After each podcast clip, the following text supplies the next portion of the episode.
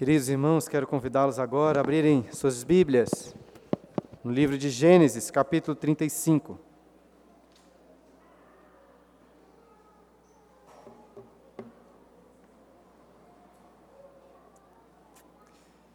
Gênesis, capítulo 35. Vamos continuar meditando na palavra de Deus, neste primeiro livro das Escrituras, o livro dos princípios.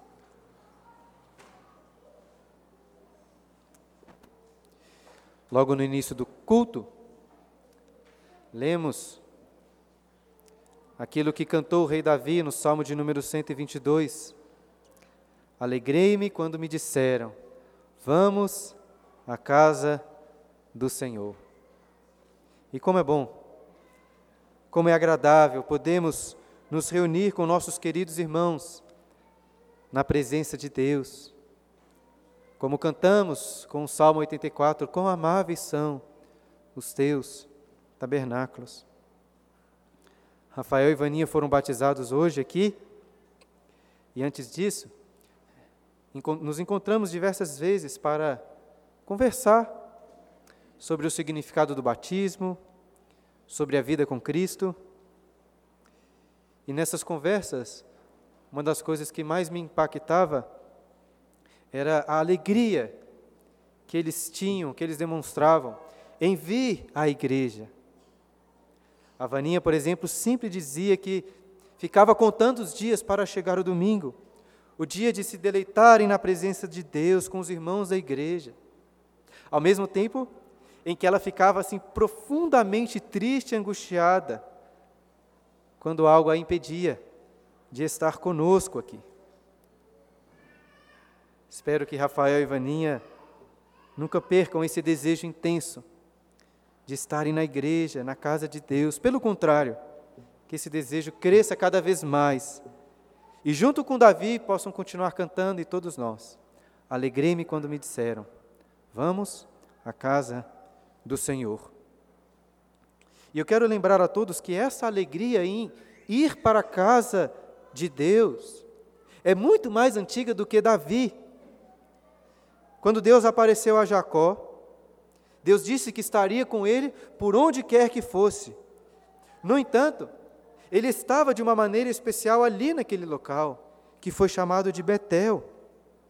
Afinal de contas, Bet é casa e El é Deus. Jacó chamou aquele lugar de Betel porque ali era a casa de Deus.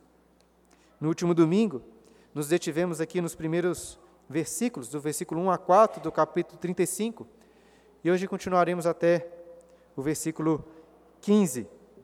Contudo, para nos contextualizarmos melhor, vou ler desde o início do capítulo, que narra esta volta de Jacó para Betel. Acompanhe comigo atentamente a palavra de Deus. Disse Deus a Jacó: Levanta-te, sobe a Betel e habita ali. Faz ali um altar ao Deus que te apareceu quando fugias da presença de Esaú, teu irmão. Então disse Jacó à sua família e a todos os que com ele estavam: Lançai fora os deuses estranhos que há no vosso meio, purificai-vos e mudai as vossas vestes. Levantemo-nos e subamos a Betel. Farei ali um altar ao Deus que me respondeu no dia da minha angústia e me acompanhou no caminho por onde andei. Então deram a Jacó todos os deuses estrangeiros que tinham em mãos e as argolas que lhes pendiam das orelhas. E Jacó os escondeu debaixo do carvalho que está junto a Siquém. E tendo eles partido, o terror de Deus invadiu as cidades que lhes eram circunvizinhas, e não perseguiram aos filhos de Jacó. Assim chegou Jacó à luz, chamada Betel, que está na terra de Canaã, ele e todo o povo que com ele estava. E edificou ali um altar, e ao lugar chamou El Betel, porque ali Deus se, se lhe revelou quando fugia da presença de seu irmão. Morreu Débora, a ama de Rebeca, e foi sepultada ao pé de Betel, debaixo do carvalho que se chama Alon Bacute. Vindo Jacó de Padã Arã, outra vez lhe apareceu Deus e o abençoou. Disse-lhe Deus: O teu nome é Jacó já não te chamarás Jacó, porém Israel será o teu nome. E lhe chamou Israel. Disse-lhe mais: Eu sou o Deus Todo-Poderoso, se fecundo e multiplica-te. Uma nação e uma multidão de nações sairão de ti, e reis procederão de ti. A terra que dei a Abraão e a Isaque dar-te-ei a ti, e depois de ti a tua descendência. E Deus se retirou dele, levando-se do lugar onde lhe, lhe falara. Então Jacó erigiu uma coluna de pedra no lugar onde Deus falara com ele, e derramou sobre ela uma libação, e lhe deitou óleo. Ao lugar onde Deus lhe falara, Jacó lhe chamou Betel. Caso você que está nos visitando tenha caído de paraquedas bem no meio dessa história, não está entendendo o contexto, permita-me explicar um pouco aqui. Jacó é um dos principais pais da nossa fé, é um dos patriarcas do povo de Deus. E desde o início do capítulo 11 de Gênesis, temos aprendido sobre como o Senhor escolheu um homem chamado Abraão para fazê-lo o pai de todo o povo de Deus. O Senhor fez uma aliança de graça e amor com Abraão, e a tocha dessa aliança foi passada para o seu filho Isaque, que depois foi passada para seu filho Jacó. No capítulo 28, Deus apareceu a Jacó, quando este fugia para Arã, e confirmou com Jacó as promessas da aliança. E após esse encontro, Jacó fez um voto, jurando que, se Deus o abençoasse, de fato, ele voltaria para Betel e ali edificaria um altar para a casa de Deus. O Senhor cumpriu a sua palavra, abençoou Jacó. Mas não podemos que dizer que Jacó também cumpriu sua palavra, porque ao invés de voltar para Betel como prometido, Jacó se estabeleceu em Siquém. Aparentemente nada de muito grave Jacó estava cometendo. Mas o capítulo 34 que meditamos há pouco tempo prova que Siquém foi um terrível abismo na história de Jacó. Não vou, não vou cutucar novamente as feridas de Jacó, para não levantar mais uma vez o cheiro ruim dos seus pecados, o mau cheiro. O importante é destacar que Deus foi até Jacó, com amor e graça, para tirá-lo da lama do pecado, purificá-lo e chamá-lo de volta para casa, para Betel. Domingo passado, refletimos com muito peso até sobre a sujeira do pecado, o mal da idolatria.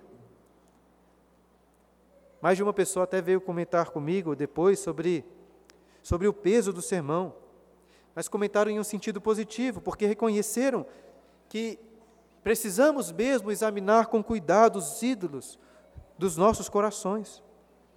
Como é necessário ponderarmos sobre quão vil e suja é a idolatria, comparando-a com o adultério, com a prostituição.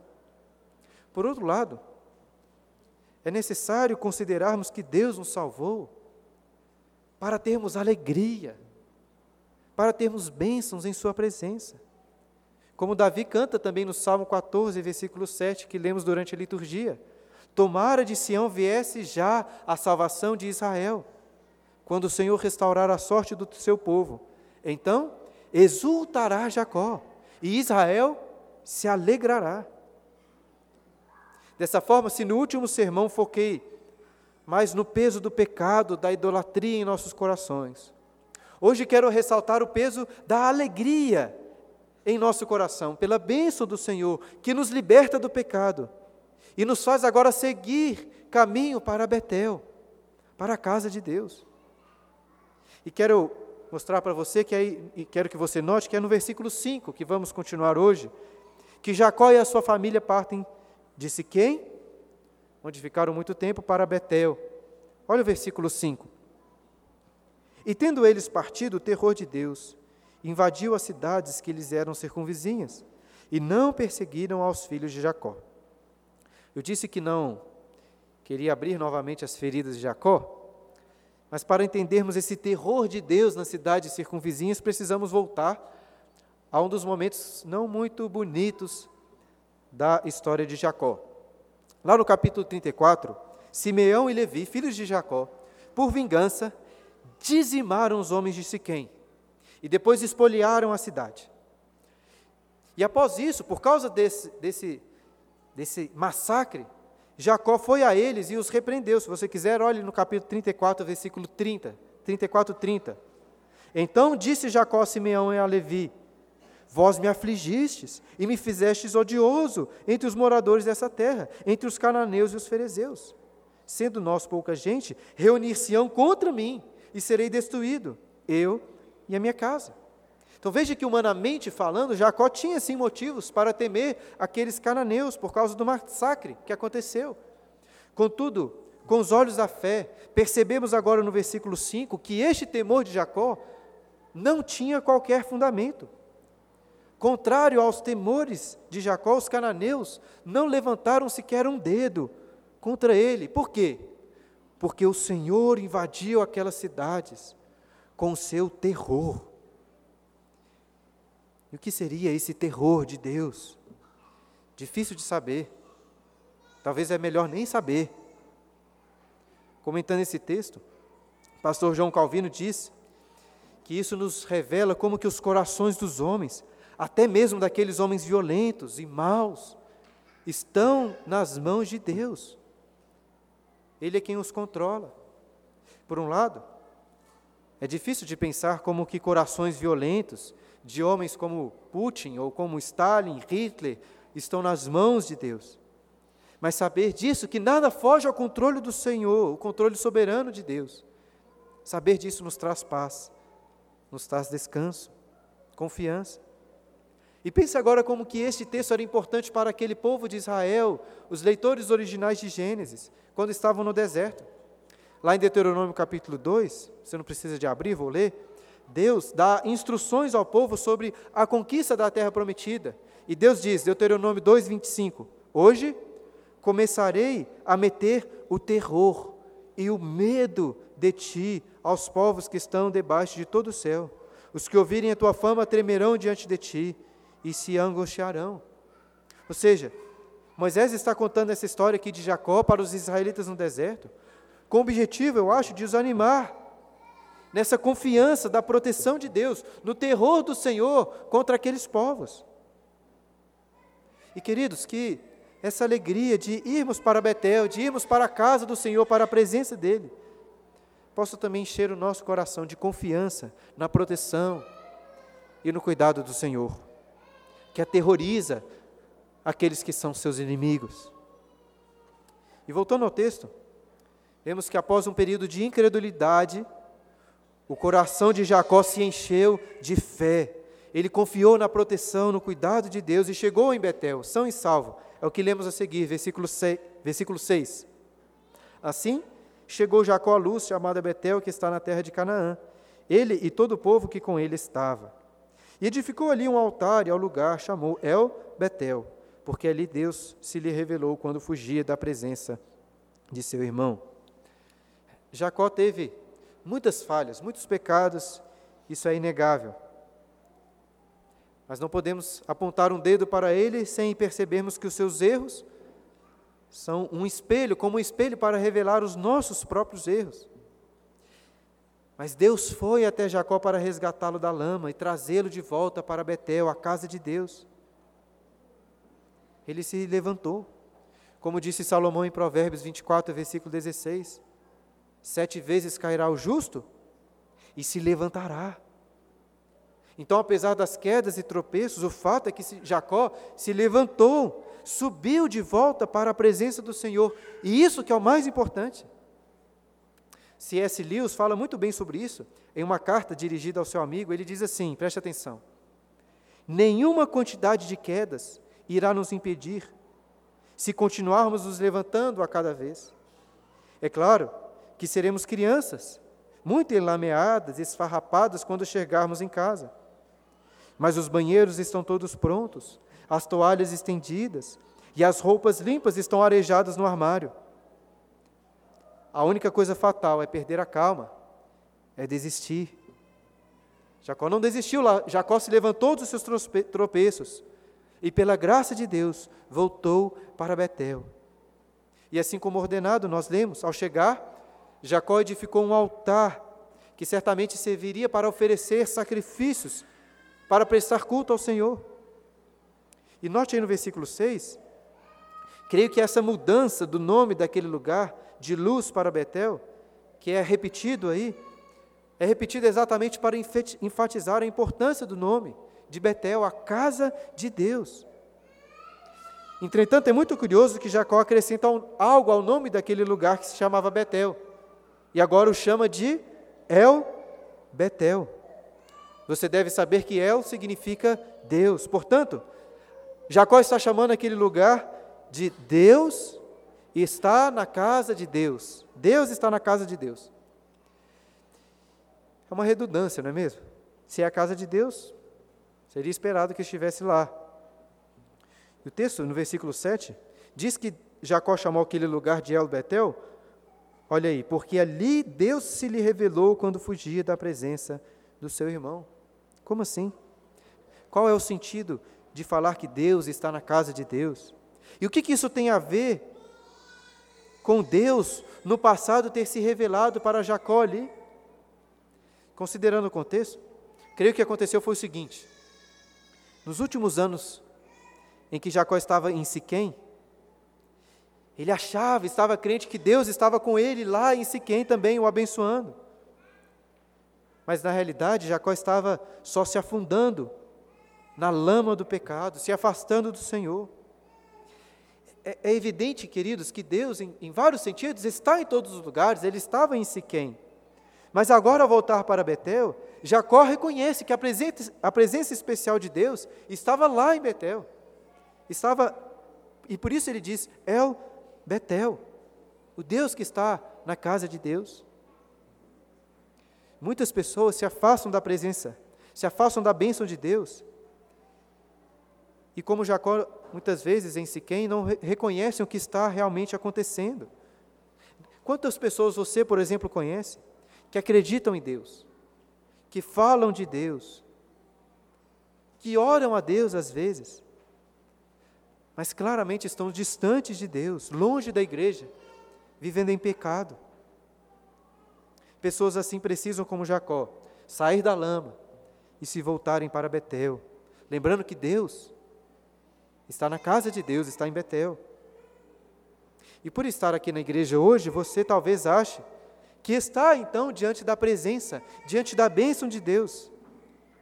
Mas fica um alerta, porque muito pior do que estar longe da igreja é estar aqui dentro da igreja, sem realmente compreender que Deus está presente, que El está em Betel.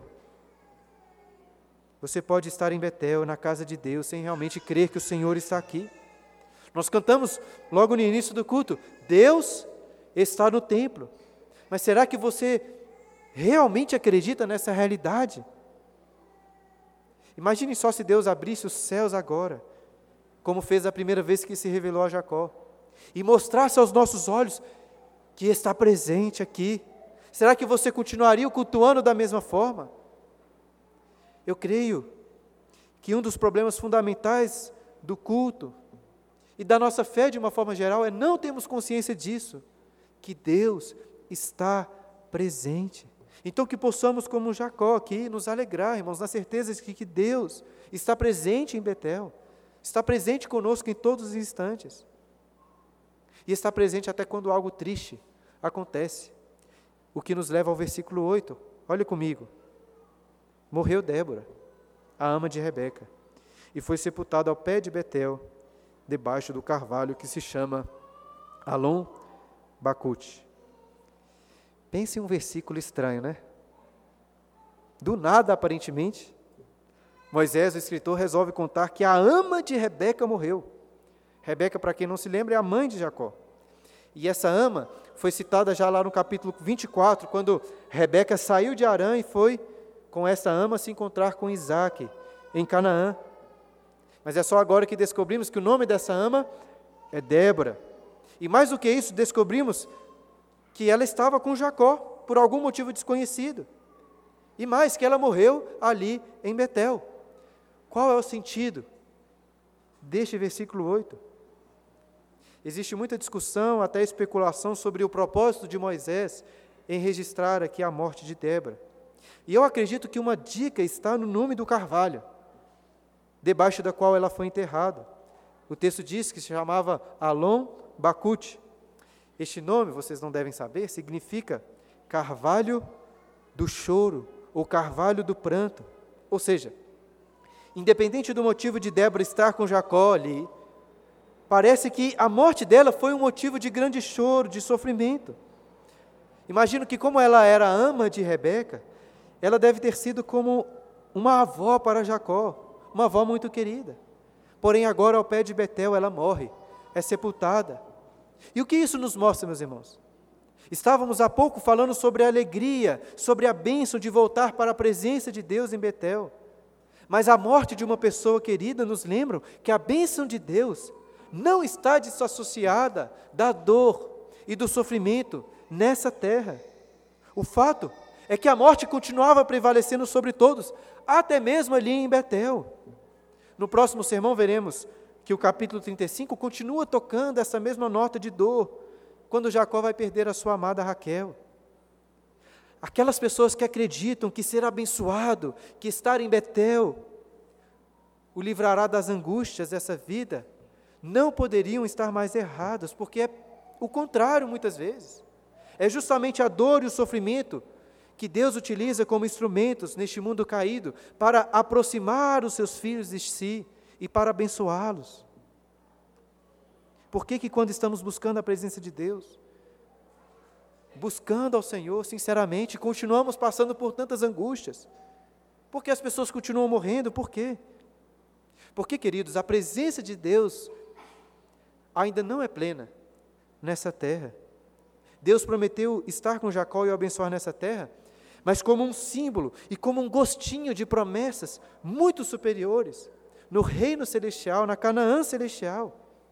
E é só essa esperança eterna que poderia dar a Jacó alegria, mesmo em meio à dor da morte e do luto. E irmãos, essa é a nossa esperança também, porque somos peregrinos como Jacó. Para citar outra carta de C.S. Lewis, nós, nós precisamos ser ensinados que esta tenda aqui não é o nosso lar.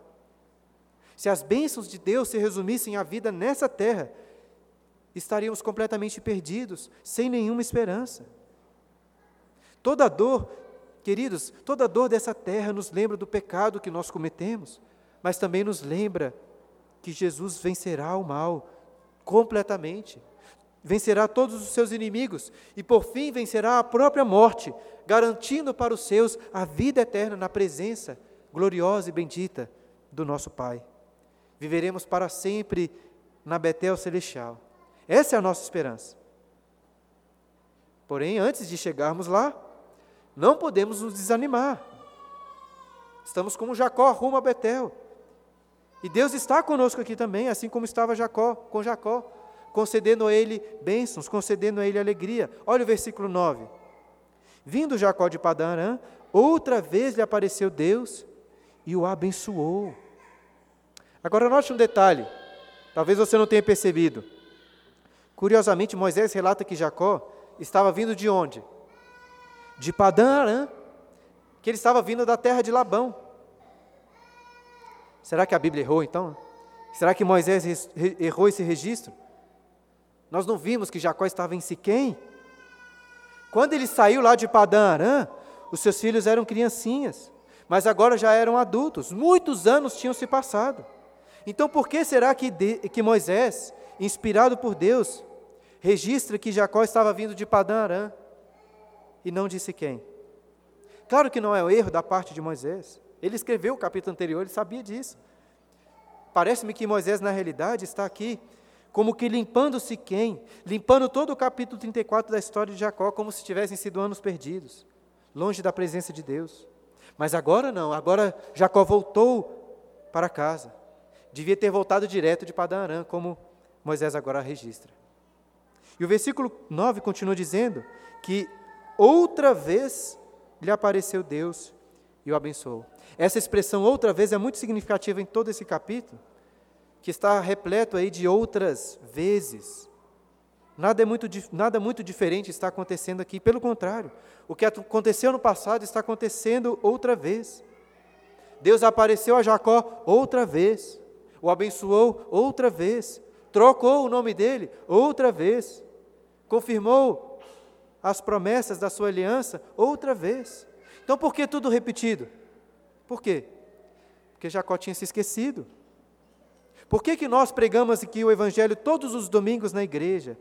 Para pessoas como vocês que já creem no Evangelho. Porque somos espiritualmente esquecidos. Não que você se esqueça da, mentalmente da, daquilo que constitui o Evangelho, mas nos esquecemos no nosso mais íntimo, no nosso coração. Como ressaltei no último domingo, muito, quando estamos afundados na iniquidade, no pecado, nós não precisamos ouvir nada de novo. Nós não precisamos de experiências extraordinárias. Precisamos apenas de sermos lembrados da presença, das promessas e da graça de Deus para assim renovarmos o nosso compromisso com o Senhor. A verdadeira alegria não está tanto em ficar sempre experimentando coisas novas, mas em experimentar outra vez as mesmas bênçãos, só que com cada vez mais profundidade, intensidade. É isso que acontece com Jacó. Deus apareceu outra vez a Jacó, o abençoou outra vez, e no versículo 10, olha aí, irá mudar o seu nome outra vez. Disse-lhe Deus: O teu nome é Jacó. Já não te chamarás Jacó, porém Israel será teu nome. E lhe chamou Israel. Após aquela luta que Jacó teve com Deus no capítulo 32, o seu nome já tinha sido mudado. Jacó, você deve se lembrar, significa enganador. Mas naquela luta com Deus, Jacó tinha deixado de lado os seus esquemas, os seus enganos, para confiar somente no Senhor. E é por isso que o seu nome foi mudado para Israel, aquele que lutou com Deus e prevaleceu. Como assim? Prevaleceu. Vamos um, nos lembrar um pouco daquela luta. Jacó foi derrotado. Quando o anjo do Senhor lhe deslocou a coxa, deixou Jacó nocauteado. Mas por que o texto diz, o próprio anjo do Senhor diz que Jacó prevaleceu? Porque, como aprendemos, foi na fraqueza de Jacó que ele alcançou a vitória. Quando eu preguei este sermão, expliquei que apesar de parecer um pouco com os discursos da Dilma, isso é a verdade. Jacó perdeu, mas ele ganhou. Jacó prevaleceu, mas não prevaleceu como de outras vezes em que usou de astúcia, de trapaça. Ele não venceu a luta com a sua própria força, a sua força foi minada completamente. Foi justamente quando foi derrotado, quando foi humilhado, quando Jacó reconheceu que nada podia fazer por si mesmo, e se agarrou então no anjo do Senhor, que, e não o deixou ir. Foi aí que Deus o abençoou, foi aí que ele encontrou a vitória. Quando se agarrou apenas em Deus. Foi por isso que Jacó teve o seu nome mudado para Israel. O problema é que ele continuou com vários resquícios do velho Jacó, a ponto até de quase que deixar de lado completamente a sua fé, a sua confiança no, no Senhor. E é por isso que muitos anos depois, agora voltando para Betel, Deus está lá lembrando quem que Jacó é de verdade. Deus diz para ele, nós lemos: Jacó não é mais o teu nome, seu nome mudou, não é Jacó enganador. Não é Jacó que confia em si mesmo, nos seus esquemas, na sua força. Israel será o seu nome. Confie em mim. Confie no meu poder, na minha graça, nas minhas bênçãos, é o que Deus está dizendo. E da mesma forma, queridos, quero lembrá-los que Deus mudou também o nome pelo qual vocês são chamados. Você deve se lembrar daquele texto em Atos, capítulo 11, versículo 26, quando é dito que os discípulos de Jesus, de Cristo, lá em Antioquia, pela primeira vez foram chamados de cristãos. Enquanto, acho que posso dizer isso, enquanto aqueles que faziam parte do povo de Deus no Antigo Testamento eram chamados de israelitas, no Novo Testamento somos chamados de cristãos. Nós somos de Cristo. Somos dele. Não simplesmente por sermos servo de Cristo, por sermos propriedade de Jesus, mas muito mais do que isso, porque estamos unidos a quem Jesus é. Cristo está bem no centro da nossa identidade. É Jesus quem define quem nós somos. Na última semana eu li um excelente livro. Deeper é o nome, do, é o título, né? Profundo ou mais profundo é a ideia do livro. E um dos capítulos trata especialmente da, da união com o nosso Senhor Jesus. E em certa parte, para explicar essa união, o autor pede para tomar a liberdade de usar uma, como ele diz, uma ilustração irreverente, dizendo: pense em si mesmo como se fosse uma cebola. Se alguém retirar casca após casca, camada após camada dessa cebola, o que, que se encontrará lá no miolo, na parte mais profunda? Que você está unido a Cristo. O autor encerra este capítulo dizendo: é uma citação longa, mas é tão boa que eu faço questão de ler. Peço a máxima de atenção de vocês. Ele diz: Cristo não está com você apenas, Ele está em você e você nele. Portanto, considere a escuridão que permanece em sua vida, a letargia espiritual, o pecado habitual, o ressentimento profundo, aquele lugar em sua vida onde você se sente mais derrotado, os pecados que aumentam. Eles parecem tão intransponíveis, mas Cristo e sua união com Ele são maiores ainda. Até onde chega o pecado em sua vida, Cristo e sua união com Ele vai mais longe. Por mais profundo que seja o seu fracasso, Cristo e sua união com Ele vão ainda mais fundo. Por mais forte que seu pecado pareça, o vínculo de sua unidade com Cristo é ainda mais forte. Viva o resto de sua vida consciente de sua união com o príncipe do céu. Descanse no conhecimento de que seus pecados e falhas nunca poderão apartá-lo de Cristo. Deixe que uma consciência cada vez mais profunda de sua união com Ele fortaleça sua resistência ao pecado. Extraia a força de sua união com Jesus. Você não está mais sozinho, não mais isolado. Quando você pecar, não desista. Deixe Ele pegá-lo, colocá-lo de pé novamente com dignidade. Jesus levanta seu queixo, olha para você nos olhos e define sua existência, quem você é, citando as palavras de Jesus em João 14, 20. Você em mim e eu em você.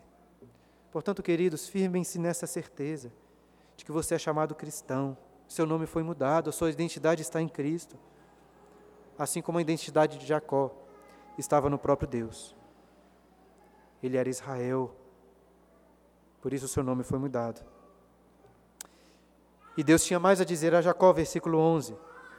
Disse-lhe mais: Eu sou o Deus Todo-Poderoso, ser fecundo e multiplica-te. Uma nação e uma multidão de nações sairão de ti, e reis procederão de ti. A terra que dei a Abraão e a Isaac dar-te-é a ti, e depois de ti a tua descendência. Em resumo, nesses dois versículos, Deus confirma outra vez sua aliança com Jacó, a mesma que havia estabelecido com Abraão e com Isaac prometendo a terra e uma grande descendência. E assim como fez de outras vezes, Deus se apresenta aqui como o Deus Todo-Poderoso. Em hebraico, o nome é El Shaddai. Talvez você já tenha visto alguma padaria ou loja com esse nome. El Shaddai, o Deus Todo-Poderoso. E em seguida Deus dá a Jacó uma ordem: ser fecundo, multiplica-te. Na realidade, Deus não está dando essa ordem para Jacó, mas para Israel. Porque se Deus desse uma ordem para Jacó, Jacó iria acreditar na sua própria força, que as bênçãos das bênçãos da aliança dependeriam dele. Deus está dando essa ordem para Israel, aquele que prevaleceu por confiar apenas no poder de Deus. No poder de Deus, não é à toa que Deus começa essa fala dizendo que Ele é o Deus Todo-Poderoso. Ainda assim, a soberania de Deus não anula a responsabilidade e o esforço de Jacó, Israel. Deus tirou Jacó da lama e o purificou para fazer através de Jacó algo muito grandioso. E o que é esse algo grandioso que Deus queria fazer através de Jacó e Israel? Basicamente, Deus queria fazer um grande povo, que seria o herdeiro da, daquela terra prometida. Deus disse a Jacó aí: ser fecundo. Ser fecundo, e Jacó já tinha começado bem. Nesse momento tinha 11 filhos e uma filha. Deus estava usando até mesmo as falhas de Jacó, os erros dele para cumprir suas promessas, né, que me refiro às falhas de Jacó ter tomado para si quatro mulheres. Estes onze, onze filhos que Jacó já tinha, mais o que irá nascer em breve, seriam então as doze tribos de Israel. Mas será que o propósito de Deus era simplesmente aumentar o clã de Israel? Aumentar o número de filhos de Jacó? Será que com essa aliança Deus estava pensando apenas na nação de Israel? Não. Olha o que o Senhor diz: uma nação e multidões e multidão de nações sairão de ti.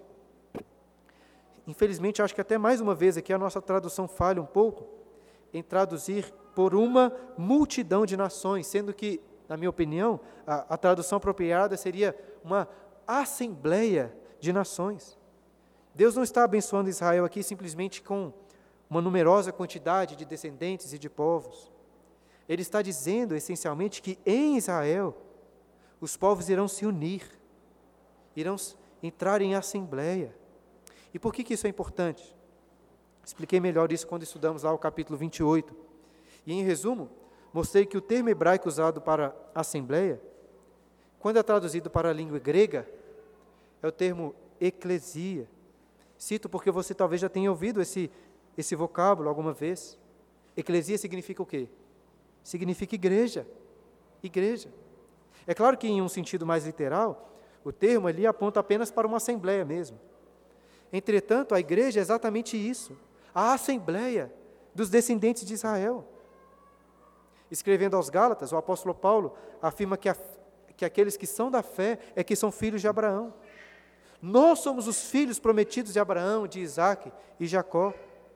E a terra que está sendo prometida a eles, em última instância, não é a cidade de Betel, em Canaã, e sim a Betel celestial, a Canaã celestial. A igreja, queridos, é o cumprimento dessa multidão, ou, no, ou melhor, dessa assembleia de nações. E assim como Deus renovou com Israel sua aliança, Ele renova conosco hoje essa aliança através de Cristo. Nós também devemos ser fecundos, também devemos nos multiplicar. Como assim? Será que dentro da aliança, da nova aliança em Cristo, então temos a ordenança de Deus de termos muitos filhos? Se fosse isso, a nossa igreja estaria bem, né? Mas eu não acho que é isso, não. Pelo menos não é apenas isso. É claro que a igreja cresce e se multiplica com o nascimento de filhos. Contudo, considerando que Paulo disse aos Gálatas, que os filhos de Abraão são os filhos da fé, Deus está nos exortando nessa aliança a gerar filhos de fé, através da evangelização, através de discipulado. Claramente a nossa igreja aqui é boa, em geral, em ter filhos. Mas será que temos sido, sido bons em gerar filhos na fé? O que você que está casado, que está solteiro, pai de crianças ou não, tem feito por isso? O quanto você tem se esforçado em se aproximar de vizinhos, de colegas de trabalho, para pregar a eles o Evangelho, para fazer discipulado. Se queremos ser uma assembleia, se queremos a união das nações, essa assembleia de nações que é prometida por Deus aqui, eu preciso dizer que a ONU não irá ajudar em nada. Não é o papel da ONU, esse é o papel da igreja. Se queremos a união das nações, devemos pregar o Evangelho de Cristo. As nações, as culturas, os costumes e as pessoas são muito diferentes, mas o que une todos é o fato de que foram criados à imagem de Deus, que são pecadores e que carecem da graça do Evangelho. Só o Evangelho pode gerar novos filhos de Abraão, de Isaac e de Jacó, de Israel. Segundo o evangelista, o relato do evangelista Lucas, alguns judeus chegaram até João Batista, se gabando para ele que eram filhos de Abraão. E que João Batista disse a eles: Eu vos afirmo que dessas pedras Deus pode suscitar filhos a Abraão. E é isso que o Espírito Santo faz através do Evangelho, porque de pedras ele gera filhos a Abraão, ele torna corações duros, rochosos de gentios, para transformá-los em corações de carne e fazer deles filhos de Deus.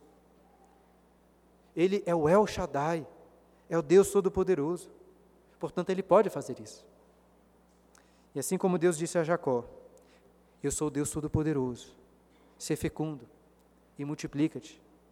Queridos, hoje o Senhor diz a nós, nas palavras de Cristo em Mateus 18, em Mateus 28, 18: Toda autoridade me foi dada nos céus e na terra. Ele tem todo o poder e autoridade. Ide, portanto, fazer discípulos de todas as nações, batizando-os em nome do Pai, do Filho e do Espírito Santo. Hoje tivemos o riquíssimo privilégio de receber por batismo e profissão de fé nossos queridos irmãos, Rafael e Ivaninha. Que essa alegria nos anime a brilhar ainda mais a luz deste Evangelho de Cristo, nesse mundo em trevas. E por fim, após se revelar a Jacó, Deus se retirou, como vemos a seguir, versículo 13. E Deus se retirou dele, levando-se do lugar onde lhe falara. Então Jacó erigiu uma coluna de pedra no lugar onde Deus falara com ele, e derramou sobre ela uma libação e lhe deitou óleo. Ao lugar onde Deus lhe falara, Jacó lhe chamou Betel.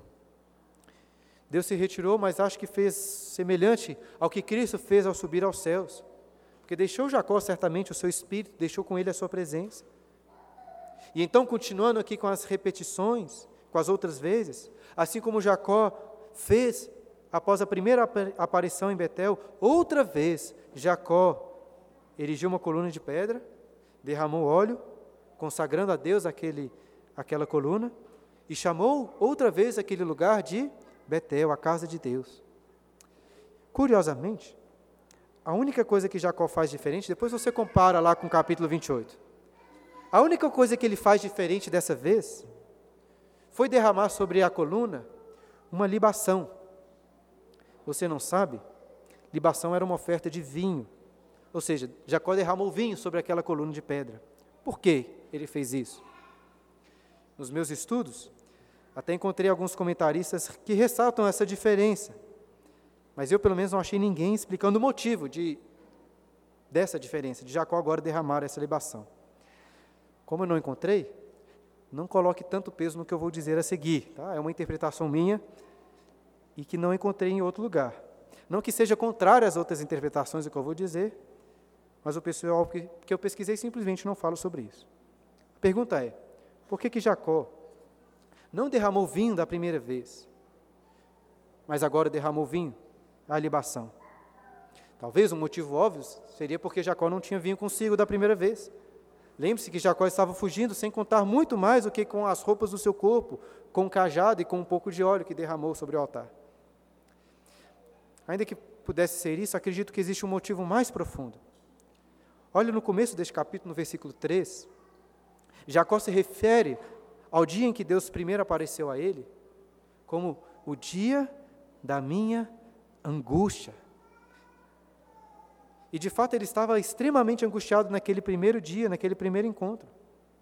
Mas dessa vez, o que temos visto desde o início, estou ressaltando, é que Deus está restaurando a alegria no coração de Jacó para voltar a Betel, está o abençoando novamente. Portanto, agora não é mais um dia de angústia, mas é um dia de alegria. E o vinho, como vocês sabem, como o Salmo 104 e vários outros textos bíblicos afirmam, o vinho é fonte de alegria. Ou seja, parece que Jacó derrama vinho sobre aquela coluna como um símbolo da alegria que ele tinha em Deus. E veja bem, eu gosto de vinho. E vinho não é barato. Eu certamente não gostaria de desperdiçar um bom vinho derramando sobre uma pedra. No entanto, aquela era a casa de Deus. Ao derramar o vinho, a libação, Jacó está demonstrando que a sua alegria não está no vinho, não está nas bênçãos, não está na criatura, mas está no Criador, no próprio Deus, que é o Deus do vinho, que é o Deus da alegria e que é o Deus de todas as bênçãos. E é por esse motivo que desde o início tenho ressaltado a alegria de subir para Betel, a alegria de ir para a casa de Deus. É certo, irmãos, que, a, que aguardamos a plena alegria apenas no porvir, no reino celestial, onde não haverá mais dor nem pranto. Mas ainda hoje, podemos sim desfrutar da bênção e da alegria de estarmos na presença de Deus em Betel. Se no último sermão eu foquei mais no peso do pecado, da idolatria em nossos corações, o meu objetivo hoje foi exaltar o peso da alegria, a alegria em nosso coração por estarmos em Betel. Foi sobre isso que nós cantamos e lemos durante toda a liturgia. Estou citando muitos salmos porque é com eles que aprendemos a cantar sobre a alegria. No Salmo 16, versículo 11, que lemos, podemos orar com Davi, na presença de Deus, a plenitude de alegria, na tua destra, delícias perpetuamente. Você quer entrar neste gozo pleno e bendito? Então, meu querido, deixe seus enganos, os enganos e a autoconfiança de Jacó. Se arrependa dos seus pecados e se agarre em Cristo como se fosse Israel. E não deixe Cristo ir embora até que o abençoe. Ele nos abençoa. Não simplesmente com Sua presença conosco, com bênçãos, mas Cristo nos abençoa com a Sua presença em nós. Ressalto mais uma vez para concluir a nossa união com Cristo, porque Jesus é a nossa Betel celestial. Jesus é a nossa grande bênção. A beleza mais fulgurante, o prazer mais intenso, o mel mais doce, o vinho mais saboroso a alegria mais profunda. Jesus é a alegria dos homens, como compôs Bar. Que Deus, queridos, renove a alegria do seu coração, de estar em Betel, de estar unido a Cristo Jesus, o nosso Salvador.